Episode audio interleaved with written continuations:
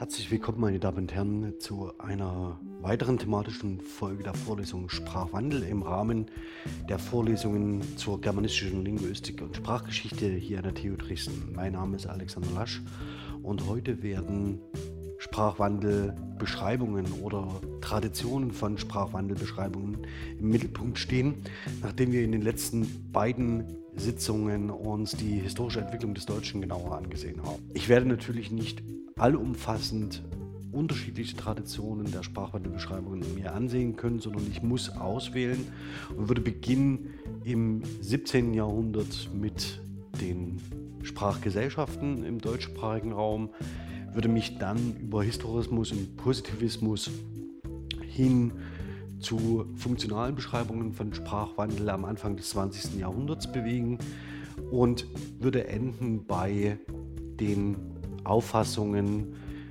des kognitionslinguistischen Konstruktivismus, möchte aber betonen, dass hier keine scharfen Abgrenzungen möglich sind und auch nicht sinnvoll sind, ähm, denn die unterschiedlichen Wissenschaftstraditionen befruchten sich gegenseitig und nehmen je Aspekte einer anderen Perspektive mit auf. Das werden Sie heute sehen, vor allen Dingen im Hinblick auf die funktionale Beschreibung von Sprachwandel.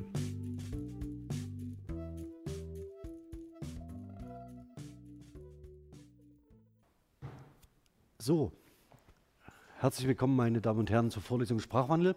Ähm, wir werden uns heute beschäftigen mit einem besonderen Phänomen, denn äh, es geht im Wesentlichen bei den Bereichen, die wir uns in den letzten zwei thematischen Sitzungen angeschaut haben, das heißt einem historischen Überblick über die deutsche Sprachgeschichte äh, in zwei thematischen Sitzungen. Das ist eigentlich viel zu wenig, um diesen Gegenstand abzuhandeln ähm, spielt natürlich immer auch eine Rolle, wie wir über Sprachgeschichte schreiben. Das heißt, welcher ähm, Schule und Forschungstradition wir angehören, um uns bestimmte Sprachwandelphänomene genauer anzusehen. Ähm, ich mag dabei nicht verhehlen, dass es natürlich immer von dieser bestimmten Ausrichtung einer Sprachgeschichtsschreibungsschule abhängt, wie sie bestimmte sprachliche Entwicklungen darstellen und welche Aspekte sie berücksichtigen. Das Ganze hat aber auch noch eine historische Dimension. Das heißt, wenn man sich anschaut, wann beginnt denn überhaupt in, ich sag mal, im deutschsprachigen Gebiet sich jemand für Sprachgeschichtsschreibung und Grammatikschreibung zu interessieren und auch zu interessieren für eine Grammatik oder Sprachgeschichtsschreibung des Deutschen. Und wie sieht die am Anfang aus? Ich würde heute sehr wenig, in sehr wenigen Schlaglichtern versuchen, Ihnen das ausschnitthaft vorzustellen, wohl wissend, dass das nur ein Bruchteil dessen ist, was in dem Bereich möglich ist. Mehr muss es an dieser Stelle in dieser Vorlesung aber auch nicht sein. Wenn Sie das interessiert, müssten Sie eine Vorlesung oder ein Seminar zur Wissenschaftsgeschichte der germanistischen Sprachwissenschaft besuchen. Ja, vielleicht zunächst einmal grundsätzlich, wie man sich über sehr, sehr lange Zeit ähm, das zumindest das kulturell akzeptierte Muster war, in dem man sich gedacht hat, wie Sprache sich wandelt. Eine dieser Sprachursprungsmythen, ähm, die im Wesentlichen eine, äh, ein, äh, von einem Sprachzentrum ausgehen und die Verzweigung von unterschiedlichen Sprachfamilien anzeigen, sind die Geschichten des Turmbau äh, zu Babels, in dem von der Sprachverwirrung ähm, gesprochen wird, die unter die Arbeitenden am Turm fährt, als sie äh, äh, zu der Hybris neigen, einen Turm zu bauen, der bis in den Himmel reicht. Ähm, das ist natürlich sprachwissenschaftlich äh, sehr unwahrscheinlich, dass das passiert in dieser Form. Allerdings ist es so, dass wir tatsächlich ganz unterschiedliche Sprachursprungsmodelle haben, die sehr daran anschließen. Schlussendlich resultieren daraus Fragen wie, wie alt sind unsere Sprachen? Was ist die älteste Sprache? Wie weit reicht unsere Sprache in der Sprachgeschichte zurück? Steht sie neben so besonderen Sprachen wie dem Hebräischen oder dem Lateinischen? Das Ganze treibt im 17. Jahrhundert dann solche Blüten, dass man sich darüber über, dass man sich überlegt, welche Sprache Adam wohl gesprochen hat. Also ob das Hebräisch war oder Deutsch. Ähm, und welche Sprache die Engel sprechen würden. Das sind in einem äh, konfessionell geprägten, in einer konfessionell geprägten Kultur äh, nicht so ganz triviale Fragen. Also wenn Sie sich überlegen, wie in Geschichtswissenschaften immer versucht wird, genealogisch den Ursprung des eigenen Geschlechts zurückzuverfolgen, faktisch um zu zeigen, dass man eigentlich entweder beim Abendmahl dabei gesessen hat oder dann doch schon bei der Erschaffung der Welt präsent war. Ähm, das sind äh, Phänomene, die Sie in Genealogien und in Herrschaftsentwürfen genauso finden wie in Sprachgeschichten. Das heißt, je älter etwas sei, umso kulturell wertvoller ist es auch. Und wenn Sie diesem Paradigma folgen in der Sprachgeschichtsschreibung, dann gehört es natürlich zu Ihrem vorderen Ziel zu zeigen, dass das Deutsche so alt ist wie keine andere Sprache. Ähm, deswegen vielleicht ganz kurz auf die Sprachgesellschaften des 17. Jahrhunderts, die habe ich explizit in der letzten Vorlesung ausgespart. Ähm, das sind äh, zum Beispiel die sogenannte fruchtbringende Gesellschaft oder äh, auch genannt der Palmenorden. Ähm, Ziele dieser Sprachgesellschaften ist es im 17. Jahrhundert, das Deutsche als Kultursprache auszuweisen. Und zwar vor allen Dingen immer im direkten Kontrast zur Romagna, das heißt zu, dem, äh, äh, zu Frankreich und zu Italien. Ita in Italien gibt es die ersten Sprachakademien äh, bereits etwas eher und es gibt das so etwas wie eine Idee einer italienischen Hochsprache, also Dichtersprache als Nationalsprache, die als, an der man sich orientieren kann. Das gibt es in Deutschland in dieser Form nicht.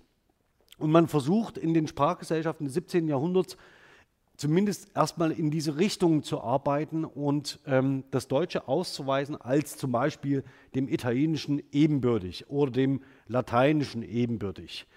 Und was macht man in dieser Konsequenz? Man fängt an, Sprachgeschichte zu erzählen, also Sprachursprungsgeschichten.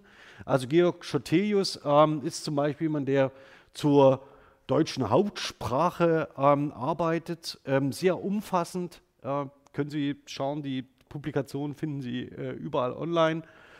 Und der vor allen Dingen die Sprachrichtigkeit, also das ist ein, ein Terminus, der relativ ähm, wichtig ist in diesem Zusammenhang, die Sprachrichtigkeit des Deutschen ausstellt. Also nicht nur, dass das Deutsche irgendwie dahergeredet wird äh, in 750 unterschiedlichen Varianten, keine Systematik hat, keine Regeln hat und deswegen zum Beispiel gegenüber dem Latein als negativ bewertet wird. Und die Aufgabe, die sich Schoteus und diese Sprachgesellschaften zum einen stellen, ist diese Sprachrichtigkeit des Deutschen nachzuweisen, also eine systematische Grammatik zum Beispiel zu schreiben. Das Zweite ist, was sie versuchen, ist, dass sie eine, Markus Hund ähm, hat dazu gearbeitet, dass sie Spracharbeit betreiben. Das heißt, dass sie an Sprache und mit Sprache arbeiten, um den Reichtum der deutschen Sprache auszuweisen. Dazu zählen zum Beispiel auch Wortbildungen oder Übersetzungen von Entlehnungen. Also in dem Zusammenhang ist, die, ist der Name Kaspar Stieler unbedingt zu nennen, der und Philipp von Zesen äh, äh, geht in die, in die äh, ähnliche Richtung, die durch zahlreiche, sagen wir mal, auffällige Übersetzungsangebote unter anderem in der Forschungsliteratur präsent sind, allerdings ähm, auch sehr viele ähm, Eindeutschungen vorgenommen haben, die sie heute noch verwenden, also zum Beispiel Anschrift für Adresse. Also es geht auf diese Zeit zurück, äh, indem man versucht zu zeigen, das Deutsche kann adäquat bestimmte Gegenstände ausdrücken. Ich muss dafür nicht auf, einen, auf, auf fremdsprachliche Lexeme zurückgreifen. Das Ganze ist aber nicht puristisch gedacht. Also das heißt, es hat keine puristische, ähm, äh, keinen puristischen Impetus, so wie ihn etwa heute der Verein äh, für deutsche Sprache pflegt. Ja, also dort äh, hat sich eine Gruppe von Kulturpatrioten zusammengeschlossen, die meistens sehr alt, meistens männlich und meistens keine Linguisten sind und die vertreten eine Position zu sagen, es darf sich bitte gar nichts ändern und das Englische ist unser Untergang. Ähm, dazu werde ich in der betreffenden Vorlesung zu dem Einfluss des Englischen auch noch eine Menge sagen, weil das tatsächlich in der öffentlichen Diskussion ein riesiges Ärgernis ist. Im Moment ist dieser Verein für deutsche Sprache auf, der, auf, der, auf dem Feldzug gegen die geschlechtergerechte Sprache. Ähm, und ich bin mir noch nicht mal sicher, ob Sie selber wissen überhaupt warum. Also sei es drum, aber da wird ein Kampf auf dem Feld der Sprache ausgefochten, der mit Sprache nichts zu tun hat. Sondern es ist einfach nur eine, eine reaktionäre, erzkonservative Vertreter von irgendwas. Jedenfalls mit diesen puristischen Bestrebungen hat das, was im 17. Jahrhundert in den Sprachgesellschaften passiert, ähm, ist es nicht vergleichbar, sondern hier geht es darum zu sagen, wir möchten, dass wir die deutsche Sprache als für unsere Kultur relevant ähm, ausstellen, ausweisen, zeigen. Sie haben äh, in diesem Umfeld dieser Sprachgesellschaften entstehen ähm, Dichtungen und Nachdichtungen, die sogenannten Frauenzimmer-Gesprächsspiele von, äh, von Philipp Haasdorfer, wo es darum geht, wie betreibt man Konversation, was sind Konversationsangebote, äh, wie kann man äh, mit ähm, Sprache spielen, was sind Möglichkeiten, in welche Kommunikationsdomänen kann das Deutsche eindringen und ähm, wo kann man es einsetzen, ohne dass man ähm, auf Informationsdefizite ähm, oder Informationsdefizite befürchten muss, Komplexitätsreduzierung und so weiter und so fort. Also das heißt, man versucht, das Deutsche in die Öffentlichkeit, in der Öffentlichkeit sichtbar zu machen. Das zu den Sprachgesellschaften im 17. Jahrhundert. Sie wissen danach, nach dem 17. Jahrhundert ähm, stolpern Sie so leicht in das Zeitalter der Aufklärung hinein, ähm, wo es dann sehr schnell auch um Ausbildungszusammenhänge geht. Allerdings lassen Sie sich bitte nicht täuschen, das Lateinische ist bis, ins, bis zum Ende des 18. Jahrhunderts ähm, die wichtigste ähm, Sprache im Gelehrtendiskurs. Erst danach wird es durch das Deutsche abgelöst. Ähm, ja, der Palmenorden, ist das schön. Machen wir mal von dort aus einen Sprung ins 19. Jahrhundert. Also wir sind im 17. Jahrhundert, wo man im Wesentlichen über Typologie noch nicht die entscheidende, ähm, wo Typologie noch nicht der entscheidende Zugriff ist, sondern im 17. Jahrhundert geht es um die Feststellung der Sprachrichtigkeit der eigenen Gebrauchssprache. Also und die Ausweisung des Alters. Also wie sprechen die Engel Deutsch? Ja, also das heißt, wenn ich das zeigen kann in vollkommen absurden äh, Herleitungen, ähm, dann habe ich gewonnen. Ähm, Im 19. Jahrhundert sieht es dann schon ein bisschen wenig anders aus. Die Reichweiten ähm, derjenigen, die sich mit Sprachen beschäftigen, erhöht sich sehr stark. Ähm, es sei nicht verborgen, dass vor allen Dingen durch die Ausweitung der äh, Kolonialgebiete der Europäer man immer weiter in Kontakt zu neuen Sprachen kommt ähm, und damit immer wieder neue Untersuchungsgegenstände findet. Also denken Sie etwa nur an die Entschlüsselung der Hieroglyphen. Das ist nur möglich, weil Frankreich ähm, sich Ägypten unter den Nagel gerissen hat. Ähm, über denjenigen, der das Sanskrit und seine Verbindungen zu ähm, anderen indoeuropäischen Sprachen herstellt, oder zumindest Beobachtungen macht, die dazu führen, dass man eine indoeuropäische Sprachfamilie annimmt, ist Sir William Jones. Und der ist, beschäftigt sich nicht aus Spaß mit, mit, mit Indien, ist ein Orientalist.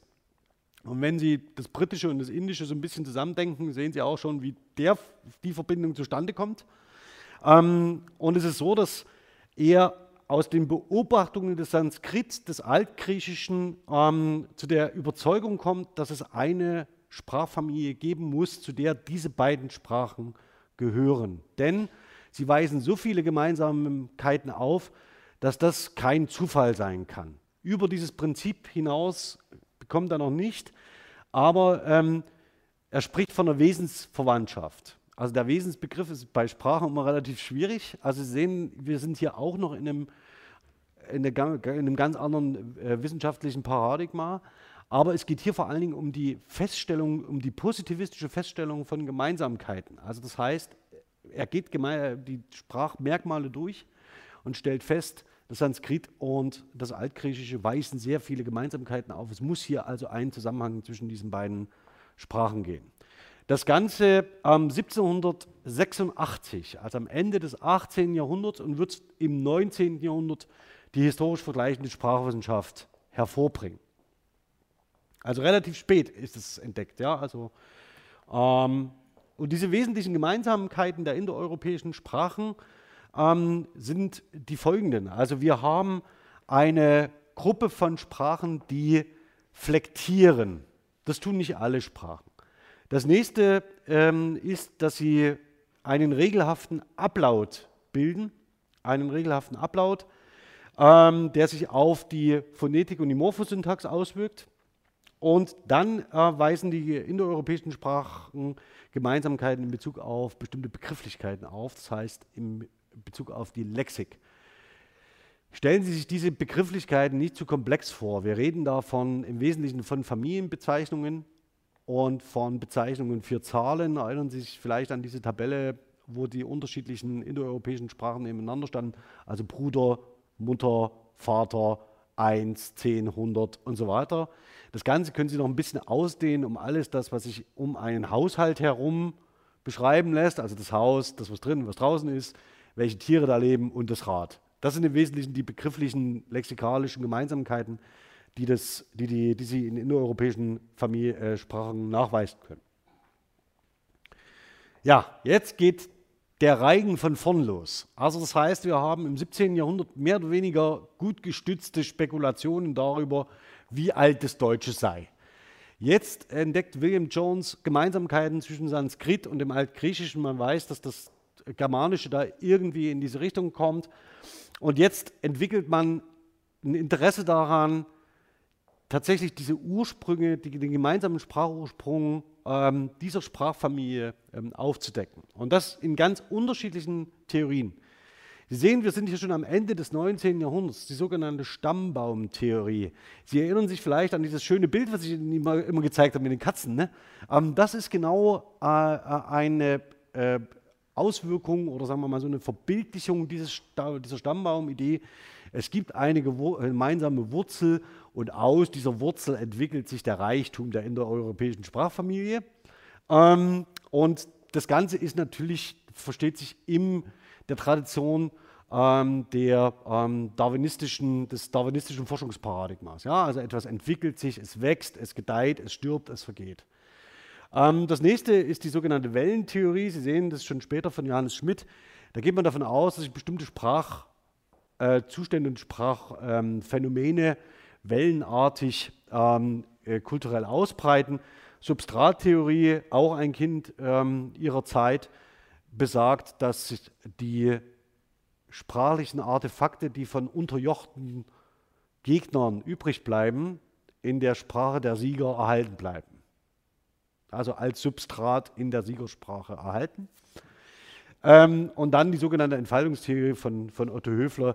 Hier geht es im Wesentlichen äh, etwas moderater zu, Sie sehen, aber da sind wir auch 100 Jahre später. Auf die Stammbaumtheorie allerdings wollte ich zu sprechen kommen. Warum? Genau deshalb. Die Vorstellung davon, dass eine, dass eine Sprache wächst wie eine Pflanze, ist typischerweise eine, die wir mit dem 19. Jahrhundert zu verbinden haben. Und äh, es ist auch so, dass diese Idee der, des Alters der Sprache und des Alters eines kulturellen Artefakts nicht nur im 19. Jahrhundert besonders prominent ist, sondern das Bild, dass Sprachen sich entwickeln wie Pflanzen, ähm, ist adaptiert vor allen Dingen auch aus genealogischen, also Sie kennen Stammbäume vielleicht, und diese Stammbäume, die schreibt man schon sehr viel länger. Das heißt, wenn Sie die ersten Völkertafeln äh, im Alten Testament sich anschauen, da haben Sie Riesenlisten, wer ähm, von wem genau abgestammt und wer wessen Sohn und wer wessen Tochter ist. Das heißt, und nach, nach wurde das Alter der Welt, also nach den Völkerlisten im Alten Testament, hat man das Alter der Erde ausgerechnet. Ja, also weil da steht ja alles drin. Und der steht, folgt auf den und der folgt auf den und der folgt auf den und der folgt auf den. Und dann kommt man auf ein Alter der Erde von 4, 4072 Jahren. Das ist eigentlich ganz einfach. Ähm, und so müssen Sie sich das vorstellen, wurde lange Jahrhunderte über ähm, mit Geschichte und Geschichtlichkeit und Ursprüngen umgegangen. Ähm, also sind diese Sprachbäume, die hier gemalt werden, natürlich zwar verstärkt im 19. Jahrhundert als ein Bild konzeptualisiert, allein ihre Geschichte reicht auf ähm, adaptierbare Gegenstände wie Genealogien sehr viel früher schon zurück. Ähm, und auch Schotheus zeigt, äh, wie der Urvater des Deutschen an einem, ähm, an einem Baum steht und ähm, dem, dem, Wachstum des, des Deutschen äh, und der weiteren Entwicklung des Deutschen zuschaut. Was macht nun aber die Forschung? Also, die Forschung hat folgendes Problem. Die Forschung kennt nur den Endzustand dessen, was sie beschreiben will. Sie kennen nicht den Anfangszustand und auch nicht die Wurzel. Das heißt, sie fängt an, den, an der Krone an und macht diese Krone zum Gegenstand ihrer Forschung und postuliert neue Forschungsinhalte. Und ich zeige Ihnen jetzt mal ein paar Beispiele, an denen Sie relativ schnell nachvollziehen können, was das für Probleme mit sich bringt. Ich fange mal an.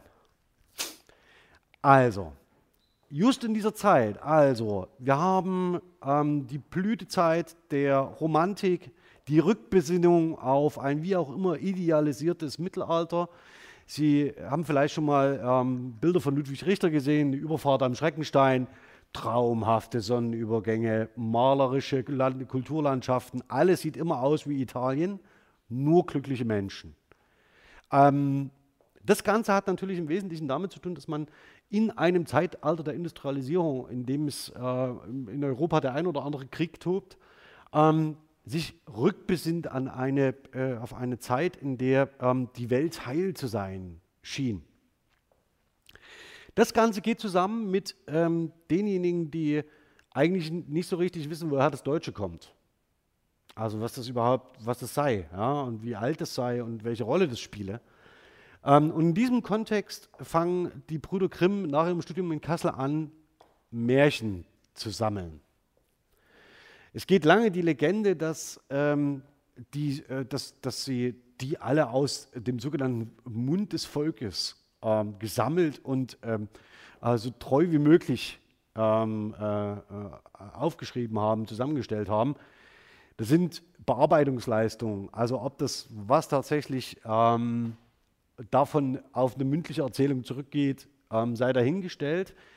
Allein es ist die Idee, die dahinter steht. Man sammelt Geschichten und versucht damit so alte Sprachformen, alte Erzählstoffe aufzuschließen. Das ist das Motiv. Es geht nicht darum, die Märchen zu sammeln, um irgendwie zu unterhalten.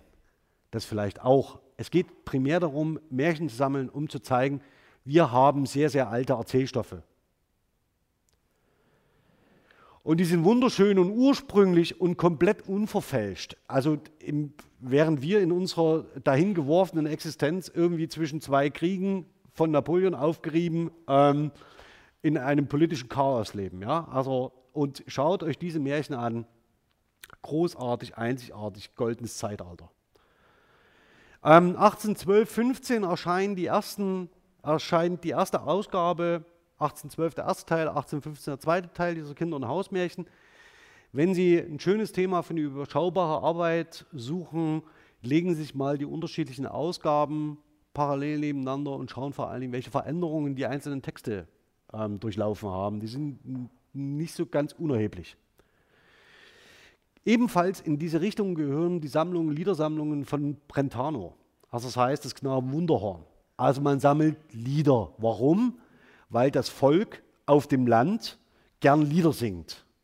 Also das ist so die Idee dahinter. Ja? Also beim Ernten singen sie gemeinsam Lieder, die schreibt man auf und wenn man die nachsingt, äh, ähm, reimaginiert man so eine, also, also ein Ursprungsphantasma.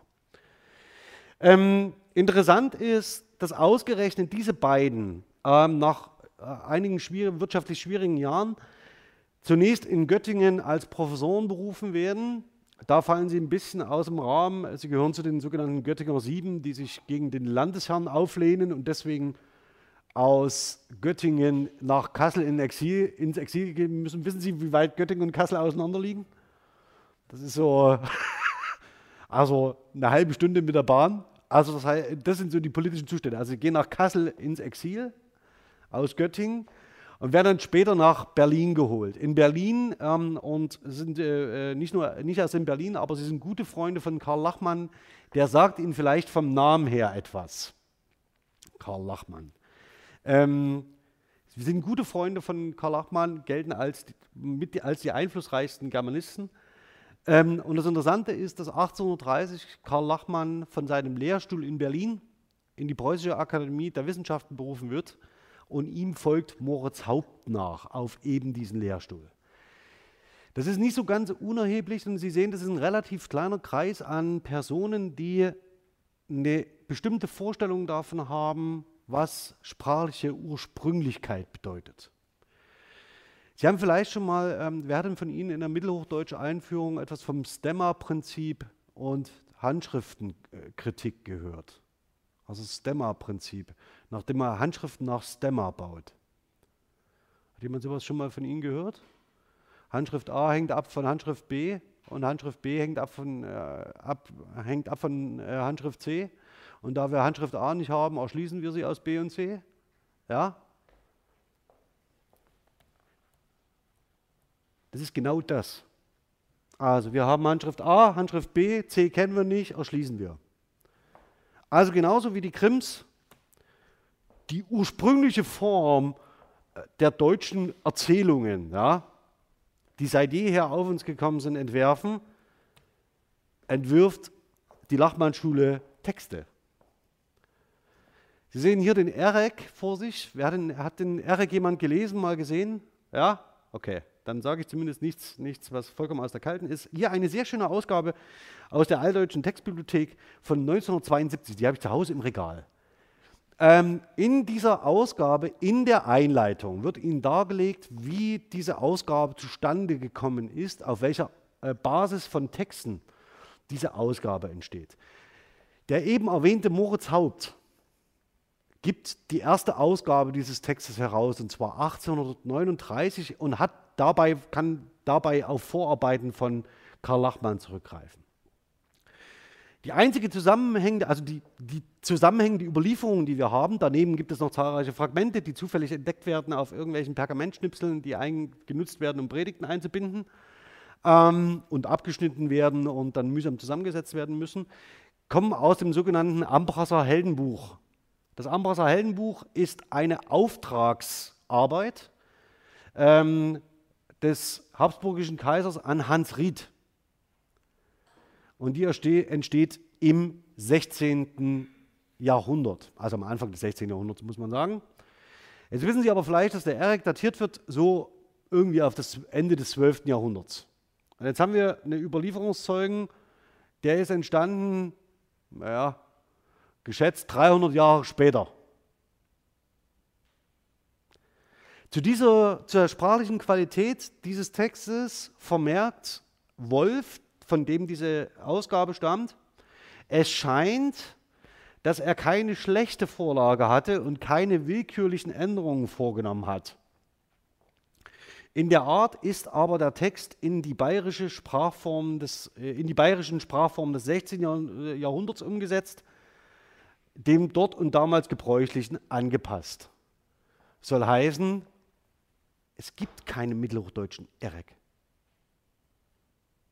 sondern der ist erschlossen aus bayerischen Umsetzungen des Hans Ried. Für die Anpassungen, die dann vorgenommen werden, gibt es in anderen Fragmenten Belege und das heißt, es ist eine unglaubliche akribische Arbeit, überhaupt so etwas wie einen mittelhochdeutschen Text zu generieren aus den Quellen, die da sind.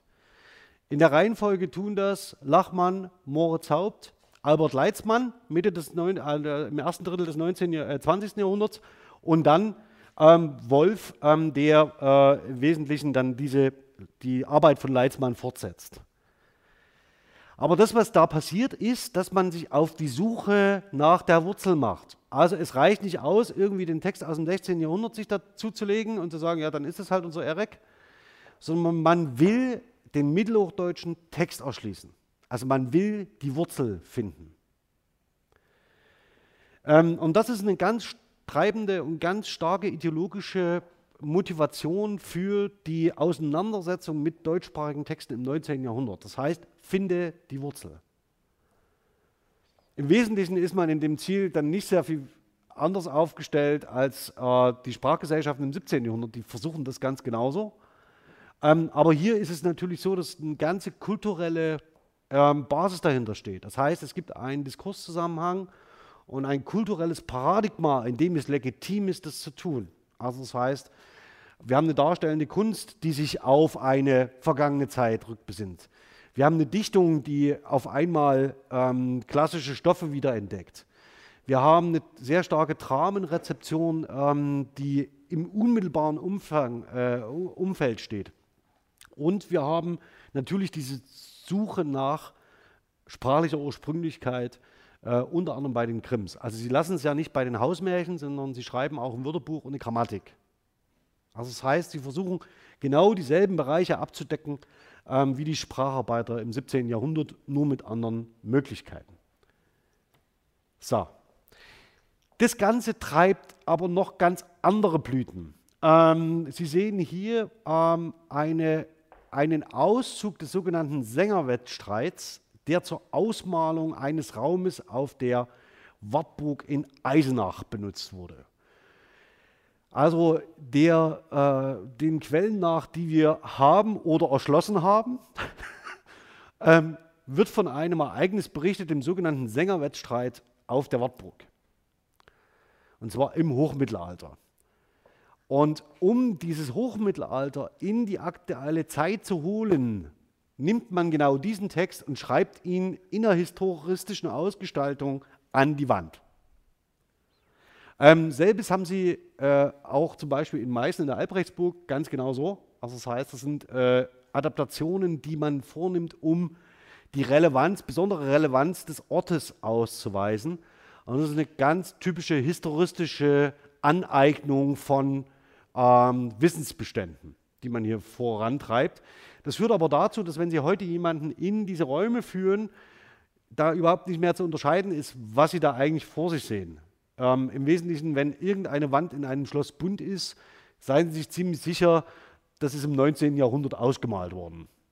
Ja, es ist eine, hat eigentlich mit, mit dem Mittelalter ja, und der frühen Neuzeit nichts mehr zu tun, sondern das ist eine kulturelle Adaptation dessen, was man als das Mittelalter stilisiert. Sie können das Ganze weiterdenken. Ich will die Reihe jetzt gar nicht fortsetzen. Kyffhäuser-Denkmal. Ja? Also Friedrich Barbarossa, der im, im, Berg wartet darauf, dass er endlich äh, das Reich wieder vereinen kann. Riesige Denkmäler, ähm, die errichtet werden, in der Hoffnung darauf, dass das alte Kaiserreich wieder neu aufersteht. Also hin zu diesem Einigungsprozess, den das Kaiserreich dann tatsächlich Ende des 19. Jahrhunderts vollzieht.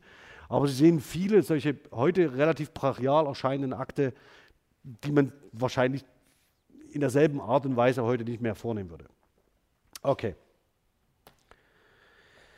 So, also kommen wir aber mal von diesem Punkt weg. Das heißt, wir haben also sowas wie eine positivistische Entdeckung. Das heißt, wir entdecken bestimmte Daten, führen die zusammen.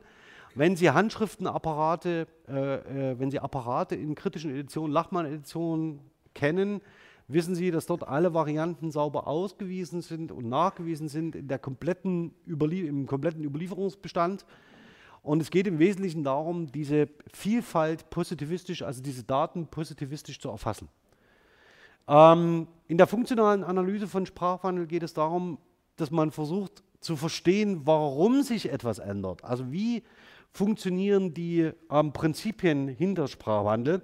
Und da würde ich Ihnen ganz gern ähm, eines, eine der wichtigsten Publikationen aufrufen, Hermann Paul, mit seinen Prinzipien zur Sprachgeschichte und Prinzipien der Sprachgeschichte, ähm, dass ich Ihnen raten würde, wenn Sie sich für Sprachgeschichte interessieren, ähm, zu rezipieren. Das wird Ihnen relativ einfach gemacht in einem Reader, ähm, den Ludger Hoffmann herausgegeben hat, Sprachwissenschaft, ein Reader. Ähm, den empfehle ich Ihnen nicht zwingend zur Anschaffung, der ist recht massiv. Aber Sie können ihn über Ihre, da er bei der Kräuter erschienen ist, über die Konsortiallizenz der SLUB digital lesen. Ähm, werfen Sie bitte unbedingt mal einen Blick rein. Das ist eine, ich will nicht sagen eine Goldgrube, das ist es nicht, aber ähm, Sie haben zentrale Texte, die für die historische Linguistik und für die Gegenwartslinguistik relevant sind, in diesem Reader zusammengestellt mit einleitendem Kommentar. Also das heißt, besser kann man ihn Forschungsposition eigentlich nicht aufbereiten. Aber zurück zu Hermann Paul.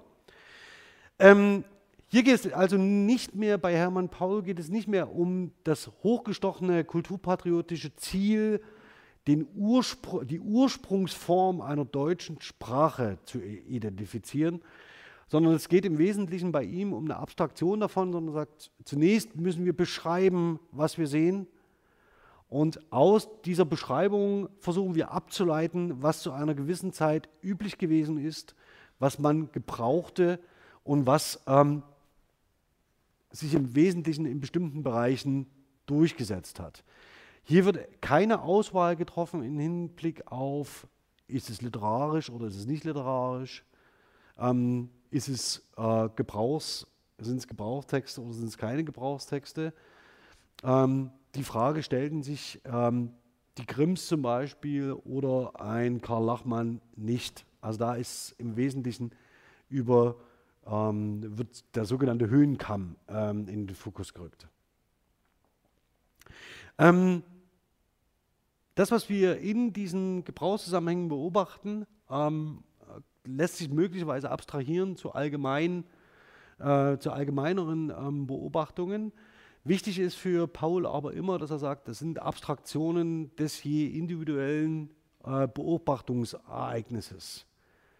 Das ist das, was bei Lachmann in der Form nicht expliziert wird, sondern es wird so sein, dass es in der, zumindest in der Editionsphilologie und auch in der Medievistik dann irgendwann zu dem Schlagwort der New Philology kommt, wo man eben nicht mehr aus einem beobachtbaren Gebrauch eine abstrakte Form ableitet, sondern wo man sagt, jede Handschriftenvariante hat ihre eigenständige Berechtigung. Wo es zum Beispiel dazu kommt, dass man die drei großen Nibelungenlied-Handschriften synoptisch abdruckt ähm, und nicht in einen Kommentarbereich und Anmerkungsbereich verbannt. Ähm, und dann äußert Paul etwas sehr ähm, Modernes für diese Zeit. Und Sie erinnern sich vielleicht, dass wir auch genau an diesem Punkt angesetzt haben, nämlich der Frage, was ist Sprachwandel oder was ist Sprache und Sprachwandel überhaupt? Ähm, er geht so weit, dass er sagt, wir haben natürlich überhaupt so etwas wie eine, ähm, unser Gegenstandsbereich sind die Entäußerungen von Sprecherinnen und Schreibern. Das ist unser Gegenstand, nämlich die Äußerungen sämtlicher Individuen, derer wir habhaft werden können. Es gibt so etwas wie eine Idee davon, dass das, was wir von Sprecherinnen und Sprechern, von Schreiberinnen und Schreibern sammeln, nicht zwingend etwas damit zu tun hat, wie sich Bewusstseinsstrukturen in, äh, oder psychologische Strukturen der Sprecherinnen und äh, Schreiberinnen abbilden, sondern dass wir nur das Ergebnis sehen können. Also dass wir nur anhand des Ergebnisses auf ähm, möglicherweise auf Denkstrukturen äh, legen können. Das sehen Sie in dem letzten Satz. Und, und das alles, was je im Bewusstsein gewesen ist, ist als ein wirksames Moment im Unbewussten bleibt. Das heißt, dass wir nur einen Bruchteil dessen, was Sie überhaupt dazu verleitet, ähm, zu schreiben, überhaupt äh, sehen können. Das können Sie vielleicht heute nachvollziehen, wenn Sie ähm, elektronisch eine E-Mail schreiben. Wer von Ihnen benutzt denn äh, zum Löschen von Ideen Backspace? Also, ich habe einen Text geschrieben und dann haue ich 75 Mal auf Backspace, bis ich wieder am Anfang der Zeile bin. Macht das jemand von Ihnen? Ja, okay. Also die Möglichkeit wäre äh, Shift-Steuerung Cursor links, dann markieren Sie zum Beispiel die ganze Zeile sei es drum. Das, was sie löschen und nicht versenden, sieht man nicht. Also alle sprachlichen Produktionen, die sie vornehmen, die sie selbst tilgen, sind selbst schon Selektion, und zwar eine bewusste Selektion von ihnen. Was bis dahin unbewusst sie dazu bewegt, etwas zu schreiben, wissen sie selber nicht. Also das heißt, da kommt ihnen sowieso nur ein, kleinster Bruchteil überhaupt ins Bewusstsein. Ähm, das Ganze können Sie natürlich auch mit Handschriften machen. Schreibt jemand von Ihnen noch von Hand? Was machen, was machen Sie, wenn Sie äh, Briefe handschriftlich? Okay, ja, okay, Sie dürfen gern lügen. Ähm, was machen Sie denn, wenn Sie sich verschrieben haben auf einen Brief? Was machen Sie denn dann? Wegwerfen ist eine Option. Weiterschreiben. Es gibt Zeiten, in denen Schreibstoff so teuer ist, dass sie den Schreibstoff besser nicht wegwerfen, sondern zum Beispiel, wenn Sie auf Pergament schreiben mit einem Schabemesser, Fehler tilgen. Die können Sie über Spektrographie heute sichtbar machen, also diese Tilgungen, und Sie können auch das einstmals Geschriebene wieder sichtbar machen. Das geht. Wenn Sie allerdings in eine Kultur mit Papier kommen, in der der Schreibstoff relativ preiswert ist, gehen alle diese Neuansätze, Korrekture, Korrekturen dann verloren, wenn Sie gleichzeitig wissen, wie gut Papier brennt. Ja, das mal furchtbar gut, damit Feuer machen kann. Also das ist so eine gewisse, ein gewisses Unglück bei der ganzen Sache. Das heißt, alles das, was eben vernichtet ist, getilgt ist, bewusst oder unbewusst, durch Hochwasser, Krieg, zufällige Feuer ähm, oder durch ihre bewussten Akte, ist für den Sprachforscher oder die Sprachforscherin nicht mehr zugänglich. Also es bleibt nicht nur im Unbewussten, sondern es wird faktisch aus dem Bewusstsein auch wieder rausgenommen, ohne dass wir etwas davon wissen. Das nächste, was auch Paul schon äh, expliziert, aus meiner Sicht sehr überraschend, ähm, so, so früh, ähm, dass der Sprachwandel sich selbst im Organismus vollzieht. Das heißt, ihre persönliche, ihr persönlicher Sprachgebrauch ändert sich. Und zwar stetig. Gibt es ein, Muster, ein sprachliches Muster, von dem Sie wissen, dass Sie das früher benutzt, also in Ihrer eigenen Spracherwerbsbiografie genutzt haben, das Sie heute nicht mehr nutzen? Gibt es so etwas?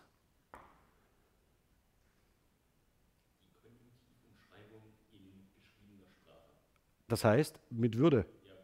Würdeersatzform. Die sogenannte Würdeersatzform.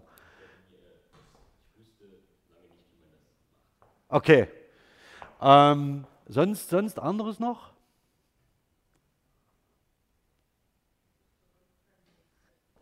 Wie bitte? SZ-Schreibung.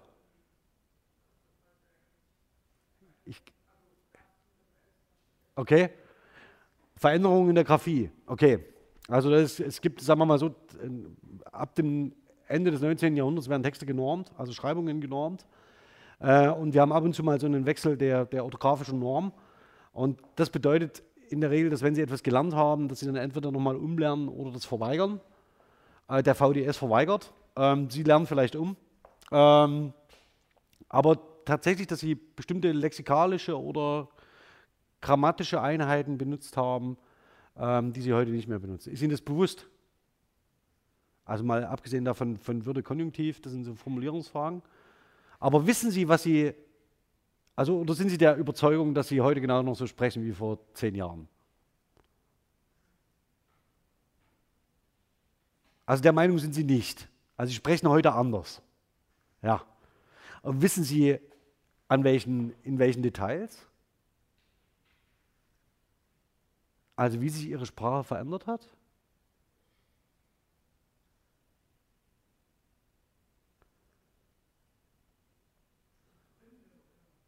Nee, also das heißt, welche Lexik Sie verwenden, welche Grammatik Sie verwenden, also welche grammatischen Muster Sie verwenden, ob Sie zum Beispiel Grußvarianten ha entwickelt haben, die Sie vorher nicht hatten und so weiter.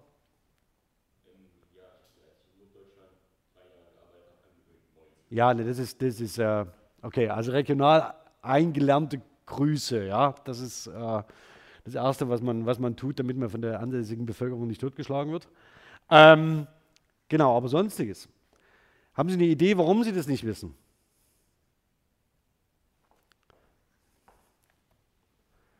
Ähm, das ist ein wirksames Moment des Unterbewussten. Das heißt, wenn Sie Sprachgebrauch an Ihnen vollzieht, indem Sie zum Beispiel sich in neue Muster einüben, Ihre bestehenden Muster variieren, ähm, und bestimmte neue äh, lexikalische Einheiten aufnehmen, bestimmte neue grammatische Konstruktionen realisieren. Typisches Beispiel Sinn haben und Sinn machen. Ja? Anderes Beispiel, das ist, weil das so schön ist, kann man das so häufig sagen. Also Partizip 2 von Winken hat sich als gewunken durchgesetzt, war vor zehn Jahren ungefähr noch 50-50 äh, unter den Befragten, dass sie sagen, das gewinkt ist ein schwaches Verb. Ähm, Dann äh, Wechselpräpositionen von trotz und wegen und so weiter und so fort. Es schleicht sich bei ihnen ein und es bleibt unterbewusst. Und wenn es in ihr Bewusstsein dringt, ist der Sprachwandel längst passiert. Also dann zurückzukommen bedeutet immer sehr viel Arbeit und sehr viel Mühe. Das bedeutet aber, dass sich der, sie sich selbst, also jeder Sprecher und jede Sprecherin selbst trägt zum Sprachwandel bei. Und zwar immer und fortwährend. Denn sie passen ihr Leben neuen Kommunikationsbedürfnissen an. Und neuen Soll ich das mal ein bisschen runter machen? okay, also neuen Kommunikationsbedürfnissen an. Jetzt muss ich mal schnell schauen. Für Sonnenschutz. Was macht denn der Sonnenschutz?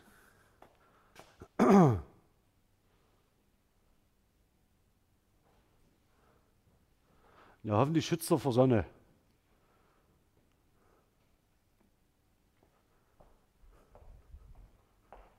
Dann wird es, ach, dann, okay, dann wird es nicht warm. Gut. Also dann haben wir ähm, sie je für sich ähm, unterliegen unterschiedlichsten kommunikativen, sozialen, gesellschaftlichen ähm, Einflüssen und das bedingt wiederum Sprachwandel. Ähm, das, was er danach sagt, also das heißt, das, was wir ähm, nicht mehr benutzen, verliert an Relevanz. Also das heißt, was nicht mehr gebraucht wird, verschwindet aus unserem Sprachgebrauch. Ähm, dürfen Sie hier den, interessanterweise den Eindruck fast wörtlich nehmen. Also heißt, der Eindruck, der hier gemeint ist oder das, den man hier denken könnte, ist der, der dann später in der kognitiven Linguistik Entrenchment genannt wird. Also das heißt, je häufiger Sie etwas benutzen, umso wahrscheinlicher ist es, dass Sie ähm, das wiederum äh, re erfolgreich reproduzieren können. Ähm, jedes Mal, außerdem, wenn Sie etwas Neues produzieren, also wenn Sie sich in die Gemeinschaft von Menschen begeben, mit denen Sie interagieren, ähm, ist es so, dass Sie potenziell Gefahr laufen, neuen Einflüssen ausgesetzt zu sein. Ähm, das mögen Sie auf der einen Seite begrüßen und es ist ja auch schön, ja, also wenn man ähm, Neues sieht und Neues kennenlernt. Es ist aber immer zugleich auch die Quelle für Sprachveränderung. Also wenn Sie wollen, dass eine Sprache stabil bleibt, beim letzten Mal habe ich schon einen Tipp gesagt, alle Sprecherinnen töten. Das Zweite, was Sie auch machen können, alternativ ist, Sie gehen einfach nicht raus. Also, also Sie leben einfach in Ihrem Haus dann ist es so, dass Sie vielleicht an sich ja, durch psychologische Effekte Sprachwandel beobachten könnten, aber Sie sind definitiv nicht den feindlichen Einflüssen Ihrer Außenwelt ausgeliefert. Das wäre eigentlich auch so eine, ein Tipp für Sprachkonservative, das könnte man eigentlich. Ja. Also, die, also ein Eremitenkloster wäre so mit Sprechverbot. So, also das, was ähm, Paul dann weiter fortsetzt, ist, dass wir das hatte ich Ihnen hier angedeutet, dass es die Sprache als Entität nicht gibt. Die gibt es nicht. Also es ist keine von Individuen losgelöste, irgendwie geartete kulturelle Einheit. Das Einzige, was wir haben, sind Dokumentationen von Sprachzuständen. Also das heißt, wenn sie aufgezeichnet werden, tonal, ähm, oder wenn sie ähm, niedergeschrieben sind. Aber mit Hermann Paul wäre die Frage zu stellen, ob es sich dann noch um Sprache handelt. Oder ob die Sprache als Wesensmerkmal, als ganz zentral, also um diesen, diesen Begriff des Wesens nochmal aufzunehmen, als Wesensmerkmal hat, dass sie von Menschen benutzt wird. Ähm, wenn dem so ist, und wenn man nur dadurch Sprachwandel überhaupt zeigen kann, dass Menschen Sprache benutzen als kulturelles Artefakt, als Werkzeug, dann ähm, man, gibt es schlichterdings keine toten Sprachen, sondern diese Sprachen existieren nicht mehr. Also das sind keine Sprachen mehr. Das dürfen Sie klassischen Philologen nicht sagen, aber schlussendlich wäre das eine interessante Frage, inwieweit man ähm, mit, so einem, mit, so einem, Definitionsversuch mitgehen würde. Also das heißt, äh, schlussendlich können Sie den Sprachstand, also zum Beispiel bei, äh, im klassischen Latein, ähm, transportieren. Das Latein selbst hat als über das Mittellatein und über das frühneuzeitliche Latein eine Tradition bis in die Universitäten im 18. und 19. Jahrhundert. Aber es ist eben nicht mehr die äh, Sprache der, Röm, der, der früh oder der späten römischen Republik. Das erwartet ja auch niemand. Ähm, die Frage ist nur, warum schauen wir uns denn eigentlich diese späteren Sprachzustände des Lateins nicht an? Also wäre das nicht spannend? Also Mittellateiner machen das, aber das ist so eine kleine Gruppe von Forscherinnen und Forschern, die sich mit der Weiterentwicklung des Lateins ähm, beschäftigen. Ähm, die ist verschwindend gering. In der aktuellen Forschungsdiskussion ist es so, dass wir zum Glück hinsichtlich dieser Varietätenvielfalt nicht mehr diese ideologischen Aufladungen nach Nationalsprache haben. Es etabliert sich jetzt ein sehr spannender Zweig, nämlich das, ähm, sagen wir, eine Varietät des Englischen, die durch einen starken deutschsprachigen Einfluss entsteht, nämlich durch deutsche Muttersprachlerinnen. Also das heißt, es entwickelt sich eine eigene Varietät des Englischen, die ähm, darauf zurückzuführen ist, dass das Englische von muttersprachlich Deutschen gesprochen wird. Und das heißt, dass es so eine äh, neue Gebrauchsvarietät für das Englische etabliert, wie sich überall auf der Welt neue Gebrauchsvarietäten für das Englische etabliert haben. Das heißt, sehr stark auseinanderfächert. Ja, das Zweite, das habe ich beim letzten Mal ähm, äh, beim letzten Mal spaßenshalber gesagt, aber auch hier bei Paul angelegt, wenn die Sprecherinnen und Sprecher einer Sprache sterben, stirbt auch die Sprache. Das ist die ähm, äh, äh, Metapher, die da dahinter steht. Also das heißt, die Sprecherinnen und Sprecher verkörpern eine Sprache. Also wenn, sie, wenn die dabei in Bewegung gesetzten Körper wieder zur Ruhe kommen, dann ist das Wort ähm, vorbei. Das können Sie auch in, müssen Sie nicht nur so absolut ähm, sehen in Bezug auf die Sprecherinnen und Sprecher und ihre äh, physische Existenz, sondern das können Sie sich auch bei jedem, an jedes Gespräch anheften. Das heißt, immer wenn Sie ein Gespräch führen, das Wort, das Sie gerade gesagt haben, ist in dem Moment, wo es gesagt und gehört ist, weg. Also es existiert nicht mehr. Und jedes Mal, wenn Sie ein Gespräch beenden, sind alle Worte, die Sie gesagt haben, physisch weg. Also sie produzieren, also umgangssprachlich, Schall und Rauch. Ja, es ist nicht zu greifen, es ist weg. Ähm, und jetzt nehme ich, mache ich von Paul mal einen Sprung 100 Jahre weiter. Das ist ein Zitat aus Nüblingen, historische Sprachwissenschaft. Das habe ich Ihnen, ähm, diese historische Sprachwissenschaft von Nüblingen habe ich Ihnen schon gezeigt. Und diese Sentenz stellt sie unter, in, in die Einleitung zur Beschreibung von unterschiedlichen Sprachwandelphänomenen auf unterschiedlichen Sprachsystemebenen. Selbstverständlich sind wir, die wir Sprache verwenden, diejenigen, die die Sprache verändern, indem wir sie unseren Bedürfnissen anpassen. Das klingt auch wieder sehr aktiv, also als ob Sie dahergehen und sagen, wir planen Sprache nach unseren Bedarfen. Das ist nicht sprachplanerisch gedacht, sondern Sie als Menschen neigen dazu, ähm, die Sprache nur dann zu verwenden, wenn es kommunikativ ertragreich ist. Da wir an einer funktionierenden Kommunikation interessiert sind, bedeutet Sprachwandel keineswegs Sprachverschlechterung. Das heißt, es ist eine extreme Position auf der funktionalen Seite des Sprachgebrauchs, die sich hier abbildet, die aber im Wesentlichen von Hermann Paul nicht so weit weg ist. Das heißt, wir haben hier ein sehr, eine sehr lange Tradition der funktionalen Beschreibung von Sprachwandel, eigentlich über das ganze 20., äh, 21. Jahrhundert hinaus. Und auch heute noch, das, was ich Ihnen gleich noch vorstellen werde, also wenn wir in Richtung kognitionslinguistischen Konstruktivismus schauen, auch da ist der Funktionsbegriff ähm, das zentrale Element, um Sprachwandel zu beschreiben und nicht mehr zu bewerten. Also das heißt nicht mehr zu sagen, früher war besser, heute ist schlechter.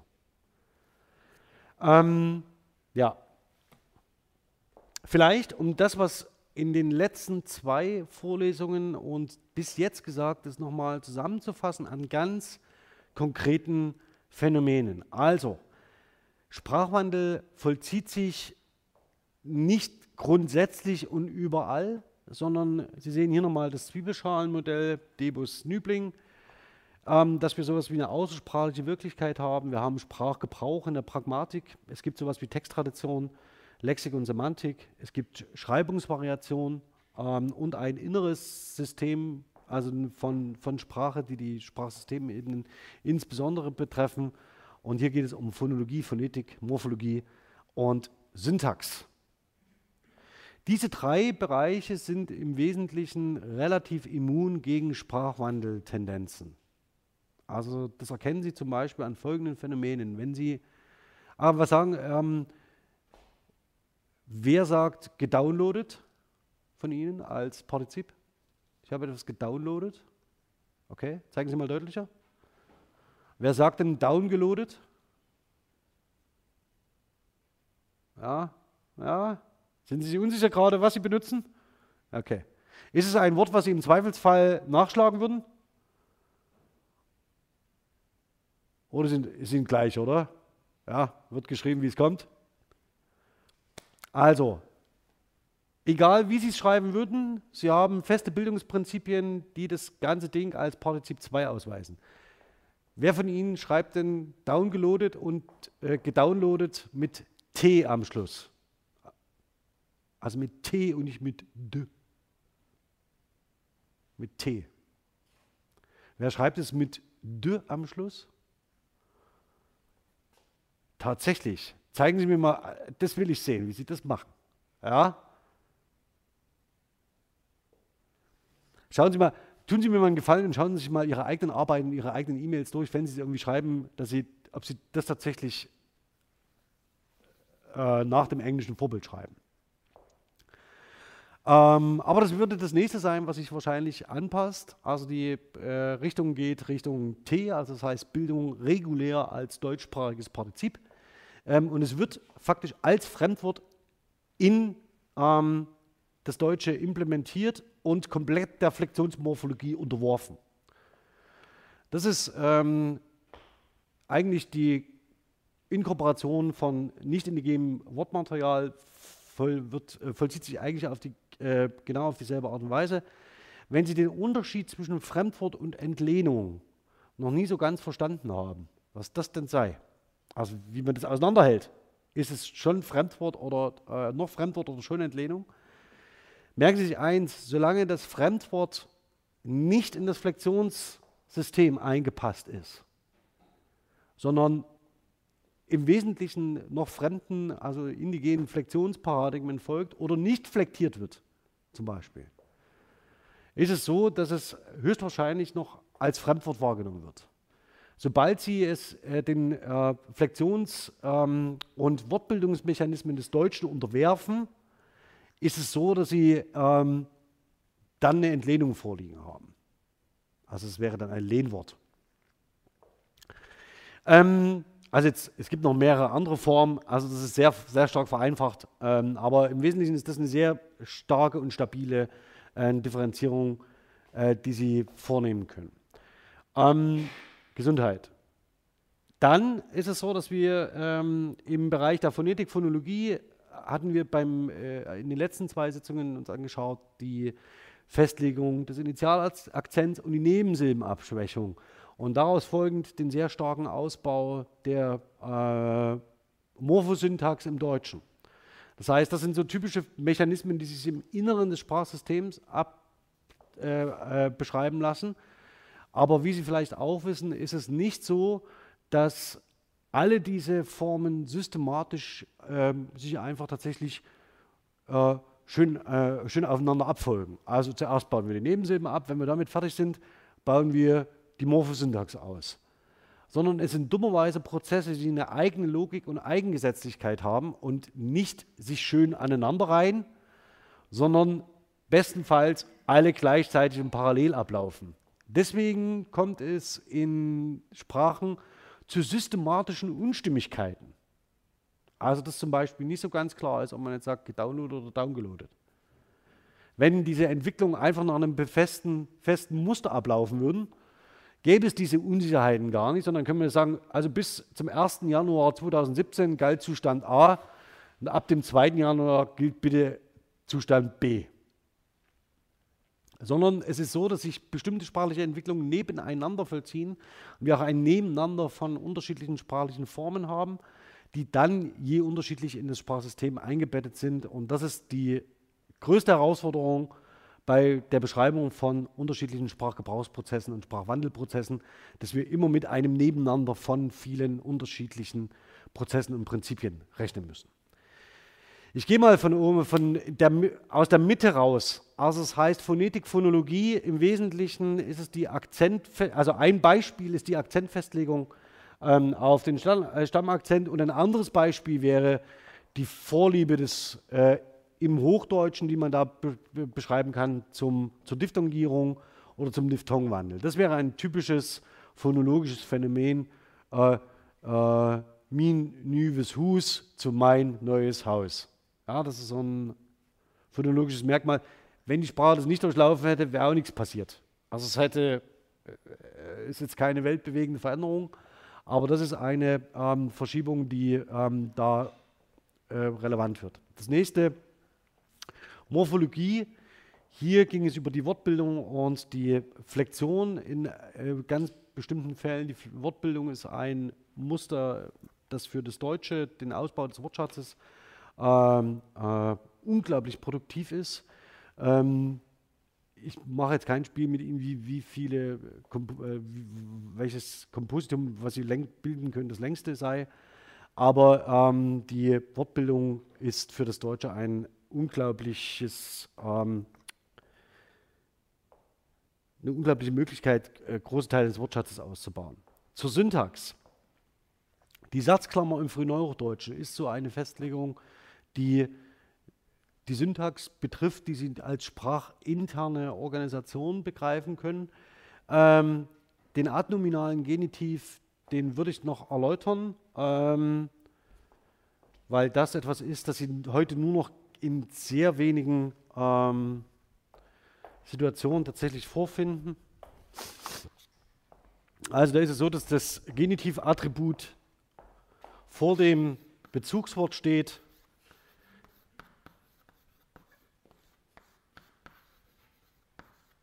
Des Vaters Haus. Ähm, das würden Sie heute wahrscheinlich nicht mehr in der Form sagen. Sie würden sagen, das Haus des Vaters. Und Bastian Sick hat ein bisschen Angst, dass da dann in Zukunft nur noch steht von dem Vater.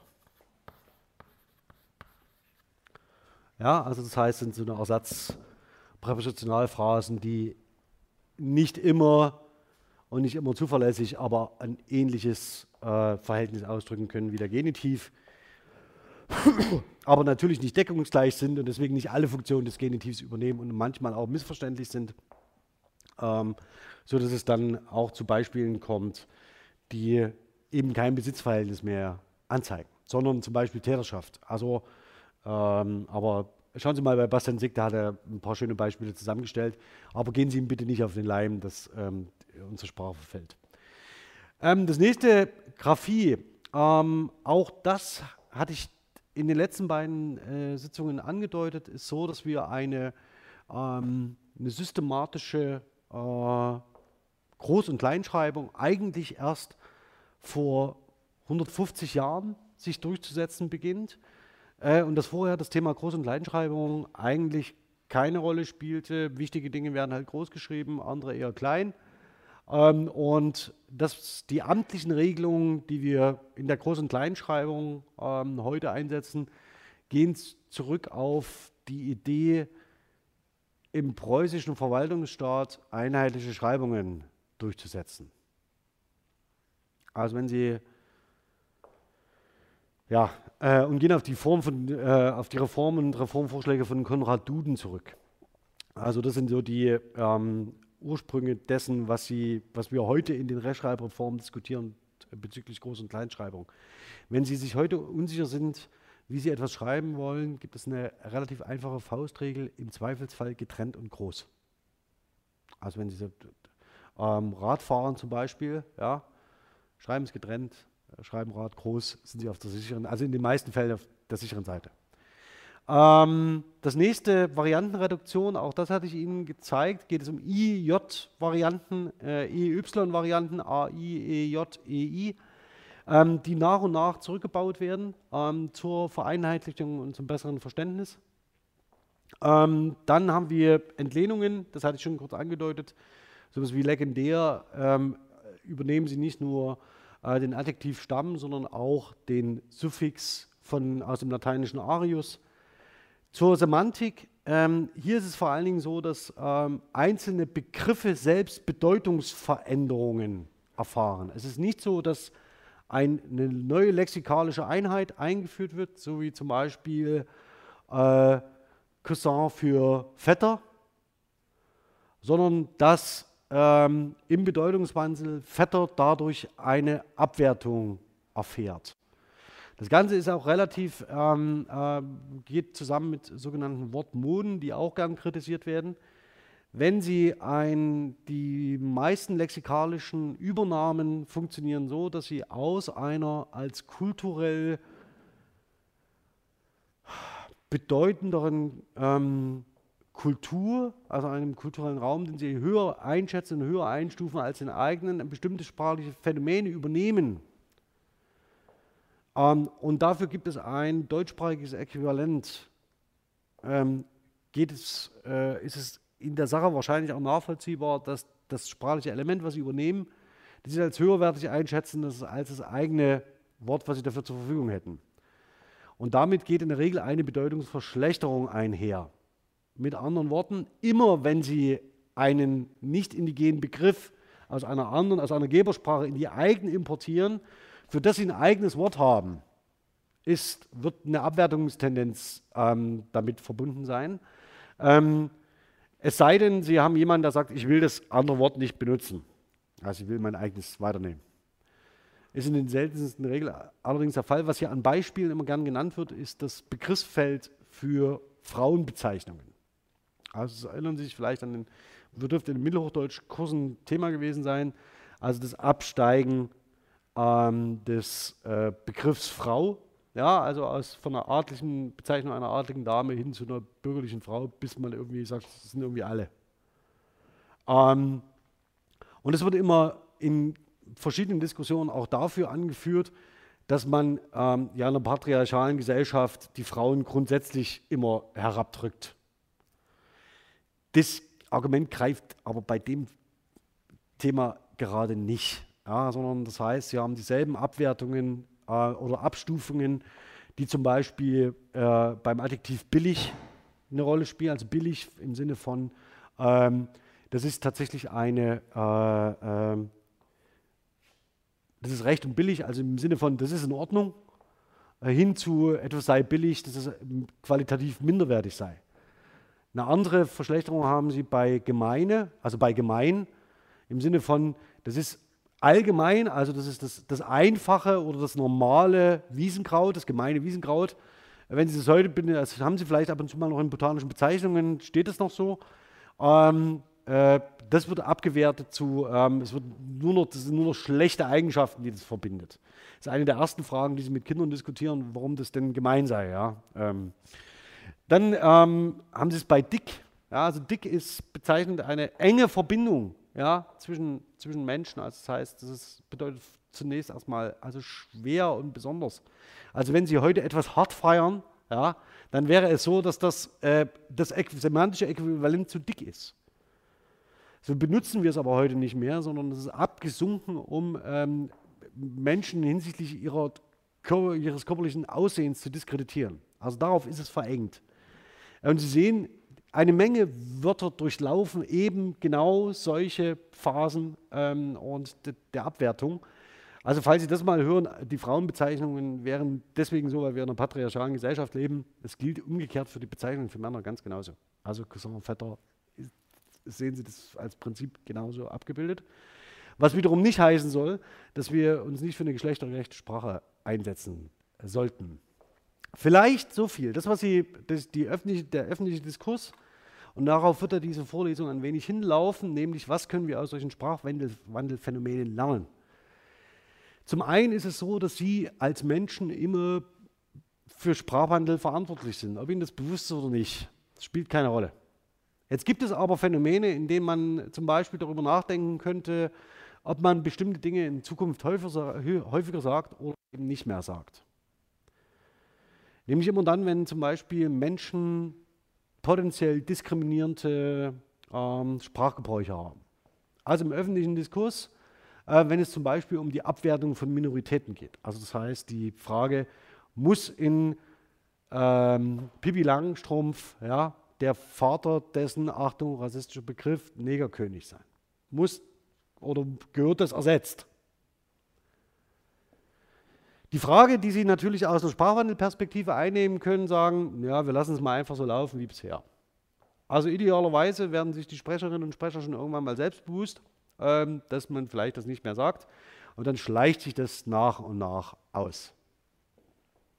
Womit Sprachwandel auf dieser Ebene aber nicht rechnet, ist, dass es sprachpolitische Haltungen gibt, die gegen einen solchen Sprachwandel argumentieren würden. Das heißt, da gibt es durchaus bewusste Haltungen, die auf Sprachwandel versuchen Einfluss zu nehmen. Die eine Seite, die sagt, äh, es muss alles so bleiben, wie es ist. Wenn Sie aus einer, Sprach, aus einer sprachgeschichtlichen Perspektive daraus schauen, können Sie sagen, das kannst du vergessen, es wird nicht so bleiben, wie es ist. Es wird sich ändern. Sonst müssten wir alle töten oder ähm, kannst allein in dein Zimmer gehen. Ja, dann ändert sich nichts, da bleibt alles so, wie es ist. Ähm, das heißt, das ist Quatsch. Also es wird sich ändern. Die andere Position bedeutet, ähm, es ändert sich nicht schnell genug. Wir müssen nachhelfen. Wir müssen, unseren äh, müssen uns in unserem Sprachgebrauch bewusst werden. Also wir müssen uns im Klaren sein darüber, dass wir mit Sprache etwas anzeigen. Das heißt nicht, dass wir durch Sprache Wirklichkeit verändern, also die soziale Wirklichkeit von Menschen, also wenn es jetzt um geschlechtergerechte Sprache geht oder Rassismen. Aber es bedeutet, es zeigt, wir sind uns bewusst, dass sich etwas in unserer Gesellschaft ändern sollte. Und wir sind nicht bereit, so lange zu warten, bis all diejenigen, die das nicht wollen, ähm, entweder gestorben sind oder in ihrem Zimmer sitzen. Das können wir nämlich nicht durchsetzen. Und deswegen ist der Streit darum so heftig. Die einen negieren Sprachwandel, die anderen sagen, es geht mir nicht schnell genug. Und schlussendlich hat das alles mit Sprache überhaupt nichts zu tun, denn Sprach, also die, der Sprachwandel hängt an jedem individuellen Sprecher. Das heißt, alle müssen mitmachen oder eine bestimmt große Gruppe oder eben niemand. Und zwar auch nicht bewusst, sondern eher unbewusst. Wenn Sie also äh, heute diese Diskussion vor allen Dingen um geschlechtergerechte Sprache, das ist, das ist ein heißes Eisen. Ja? Also wenn Sie die Diskussion mitmachen, ist es so, dass Sie damit rechnen müssen, dass es ein Großteil der Sprachbenutzerinnen überhaupt nicht interessiert. Ja, warum? Dann treffen Sie auf den, diejenigen, die nichts ändern wollen, und dann treffen Sie auf die, denen es nicht schnell genug geht und dass man noch, was man noch alles machen könnte. Und beide werfen sich vor, Sprachpolizisten zu sein. Also die einen, die Sprache durch Planung verändern wollen, und die andere, die Sprache dadurch verändern wollen, dass sie Wandel unterbinden. Also verbiete, sie verbieten, ich verbiete einfach hiermit, höre auf, dich zu verändern. Lesen Sie mal die Programmatik des VDS genau nach diesem, also vor dieser Folie, ja? Also ich verbiete dir hiermit, dich zu verändern. Ähm, vollkommen absurd ist, ja, aber sei es drum. Also das heißt, das ist die politische Haltung dahinter. Das hat nichts mit Sprache zu tun.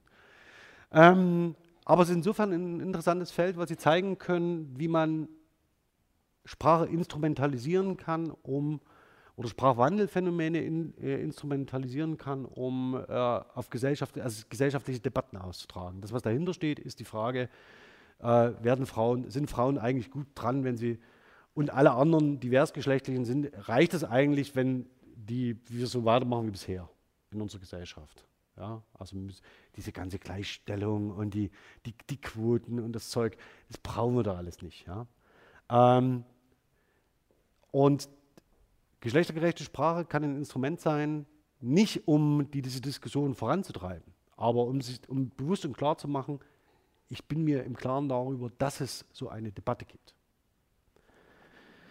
Okay, ob das tatsächlich zu dem Sprachwandel führen wird, keine Ahnung. Also das ist eine äh, sprachliche Mode, so würde man sagen. Also das heißt, das ist eine Erscheinungsform, die gerade so aufploppt. Und es kann sein, dass es in drei, vier Jahren ähm, keine Rolle spielt oder wir dann alle gendern, dann ist auch egal. Also das heißt, dann hat sich Sprachwandel vollzogen. Ähm, und Sie sehen auch, dass natürlich in diesen Fragen, also Graphie, brauchen wir eine angepasste Graphie, brauchen wir eine angepasste Morphologie, brauchen wir eine angepasste Syntax, entwickeln sich neue sprachliche Muster, also was wie Doppelform, äh, Studentinnen und Studenten. Ja, also das heißt, das brauchen Sie natürlich, wenn, Sie ein generisch, wenn Sie ein generisches Maskulinum ausreicht, Dann können Sie sagen, liebe Studenten. Und ähm, es verstößt, also diese Doppelform verstößt auch gegen Prinzipien der Ökonomie. Also das heißt, Sie führen zusätzlich sprachliches Material ein, obwohl Sie das eigentlich gar nicht bräuchten. Eigentlich. Aber es hängt eben auch mit pragmatischen Aspekten zusammen. Das heißt, mit Gebrauchsaspekten, die nicht nur innersprachlich motiviert sind, sondern sie führen faktisch eine sprachliche Formulierung ein, sprachliche Struktur, die in der Produktion aufwendiger ist, um zu signalisieren, dass sie gegenüber einer bestimmten Gruppe sich wertschätzend verhalten wollen. Und dieser Wille gegenüber einer bestimmten Gruppe sich wertschätzend verhalten und ausdrücken zu wollen, führt dazu, dass sie eigentlich gegen Prinzipien der Formulierung und des Sprachwandels verstoßen. Also sie setzen eigentlich zusätzliches sprachliches Material ein und vereindeutigen dadurch ihre Haltung, also stellen ihre Haltung aus und adressieren mehrfach. Ähm, und das ist eine pragmatische Perspektive, die an und für sich mit Sprache und Sprachwandel nichts zu tun hat. Also es ist eine pragmatische Entscheidung, die sie einziehen. Das letzte haben wir uns auch angesehen. Sie sehen, es sind sehr viele Beispiele, die wir in den konkreten Sprachstufen uns schon angesehen haben, nämlich Texte verändern sich, Texttradition. Ich habe Ihnen das hier gezeigt daran, dass wir zunächst erstmal biblische Übersetzungen haben und Nachdichtungen. Dann haben wir so etwas wie eine heldenepische Adaptation und Nacherzählung von germanischen Stoffen und eine Übersetzung aus dem Französischen. Ich habe Ihnen heute in Erik nochmal gezeigt, also das heißt, es sind genauso eine Phänomene. Und dann im städtischen Bereich, exemplarisch Lübeck und Leipzig, werden auf einmal Urkunden gedruckt, Verwaltungsprotokolle und irgendwelche Ordnungen, die regeln sollen, wie man miteinander lebt. Ähm, und das sind solche Veränderungen auf Textebene, wo veränderte Lebenszustände zur Hervorbringung von neuen ähm, sprachlichen Einheiten kommen. Wenn Sie sich heute fragen, ähm, welche Textmöglichkeiten oder welche Möglichkeiten von Vertextung Sie haben, und neben Ihnen steht ein Laptop, dann haben Sie irgendwie ein Smartphone neben sich liegen ähm, und Sie chatten irgendwie, sind in einer WhatsApp-Gruppe oder jedem anderen beliebigen Messenger, der auf dieser Welt ähm, sein Dasein fristet, ist es so, dass Sie ganz unterschiedliche Kommunikationspraxen haben, die sich heute sehr wesentlich von dem unterscheiden, was vor 50 Jahren üblich war. Damit ist keine Wertung verbunden. Das heißt, es ist mir vollkommen egal, wer was wieder macht, sondern es ist grundsätzlich damit gesagt, das, was Damaris Nübling meinte, Sie versuchen damit ein kommunikatives Ziel zu erreichen. Und wenn Sie damit ein kommunikatives Ziel erreichen, ist zum Beispiel diese Chat-Kommunikation nicht schlecht. Sie kann es nicht sein. Sondern sie ist nur eine andere Ausdrucksform dessen, was Sie sonst auf anderem Wege gelöst hätten. Und im Moment ist es so, dass sich dafür diese ähm, Chat-Kommunikation, zum Beispiel in Messengern oder via Instagram-Chat oder via Facebook-Chat oder was auch immer, für Sie so weit anbietet, dass Sie sagen, das ist für mich ökonomisch und das, in dem Bereich bewege ich mich. Ich zum Beispiel habe nicht begriffen, warum man auf Insta den Instagram Messenger zum Chatten benutzen muss. Also wieso? Also es gibt so viele Alternativen. Also gute Alternativen. Also Instagram ist definitiv keine gute Alternative zum Chatten. Aber das Problem ist jetzt, wenn der Großteil Ihres Soziums das genauso macht, haben Sie folgende Möglichkeiten. Sie können sagen, hört auf damit, ich verbiete es euch hiermit. Ja?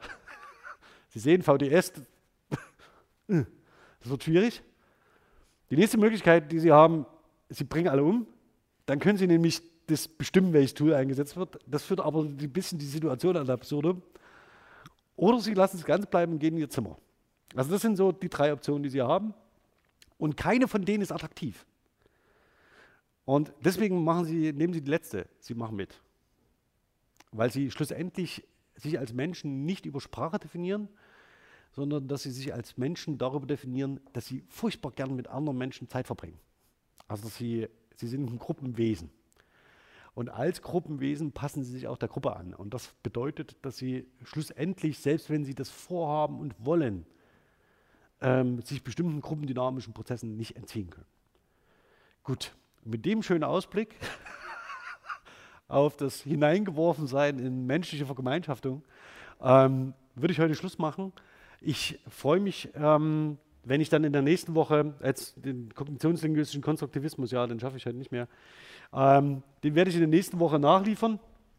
Das wird aber sehr, sehr schnell und sehr, sehr kurz ähm, sein, werde ich mich versuchen zu konzentrieren und ähm, werde dann vor allen Dingen auf einen genaueren Blick auf Sprachgeschichten werfen. Das heißt, die Frage, wie kommt es denn dazu, dass das Niederdeutsche aus unserer Sprachgeschichte herausgeschrieben worden ist? Also welche Motivation gibt es dafür? Ähm, auf welchen Quellen basiert eigentlich unsere Sprachgeschichte? Und warum setzen wir das heute noch fort? Also äh, wenn Sie in der Maris Nübling reinschauen, sie beschreibt nur das Oberdeutsche, also nur das Hochdeutsche. Jörg Krieke nur das Hochdeutsche. Also hat einen gewissen Grund, aber ähm, dem würde ich gerne in der nächsten Woche nachgehen, um Ihnen zu zeigen, dass Sprachgeschichten gemacht sind. So wie Ihre Geschichten, die Sie in anderen größeren Kontexten auch kennen. Also bis dahin ein schönes Wochenende bei hoffentlich schönem Wetter und wir sehen uns dann beim nächsten Mal.